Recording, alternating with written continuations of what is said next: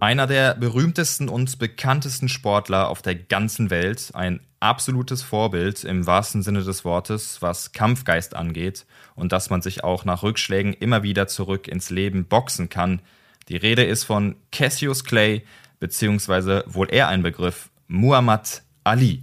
So hat er sich genannt, nachdem er sich in den 60er Jahren zum Islam bekannt hat. Über ihn will ich heute mal mit euch sprechen, weil klar, seine Erfolge im Boxring sind, glaube ich, unbestritten und was er alles gewonnen hat, da könnte man ja einen ganzen Artikel ablesen, aber eben auch außerhalb vom Sport war er eine echte Größe. Das zeigt eine Entscheidung von ihm, die am 28. April 1967 für ein einschneidendes Ereignis gesorgt hat.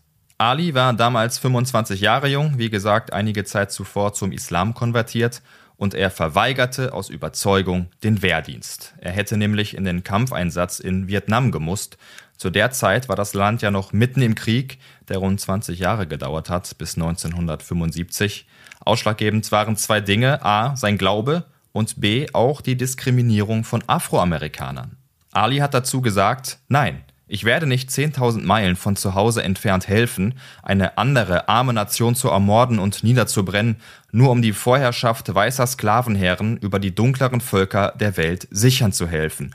Und weiter, mein Gewissen erlaubt es mir nicht, einen Bruder zu erschießen. Wofür sollte ich sie erschießen? Sie haben mich nie einen, ja, tut mir leid, dass ich das jetzt so aussprechen muss, aber so war der Wortlaut, sie haben mich nie einen Nigger genannt, sie haben meine Mutter nicht vergewaltigt und sie haben auch meinen Vater nicht umgebracht. Warum also sollte ich auf sie schießen? Für viele im konservativen Amerika und das weiße Establishment war er natürlich ein Landesverräter, aber es gab auch große liberale Kreise oder gebildete Menschen an Universitäten, die das absolut befürworteten. Und er wollte die Menschen bewusst auf seine Entscheidung aufmerksam machen. Und so lief es ab am besagten 28. April 1967. Ali kommt morgens ins Rekrutierungsbüro der US Army in Houston.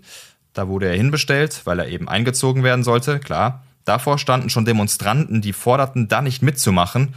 Und so war es dann auch. Ali hat dem Offizier ein Schriftstück in die Hand gedrückt, wo drin stand, dass er eben vom Wehrdienst befreit werden wolle.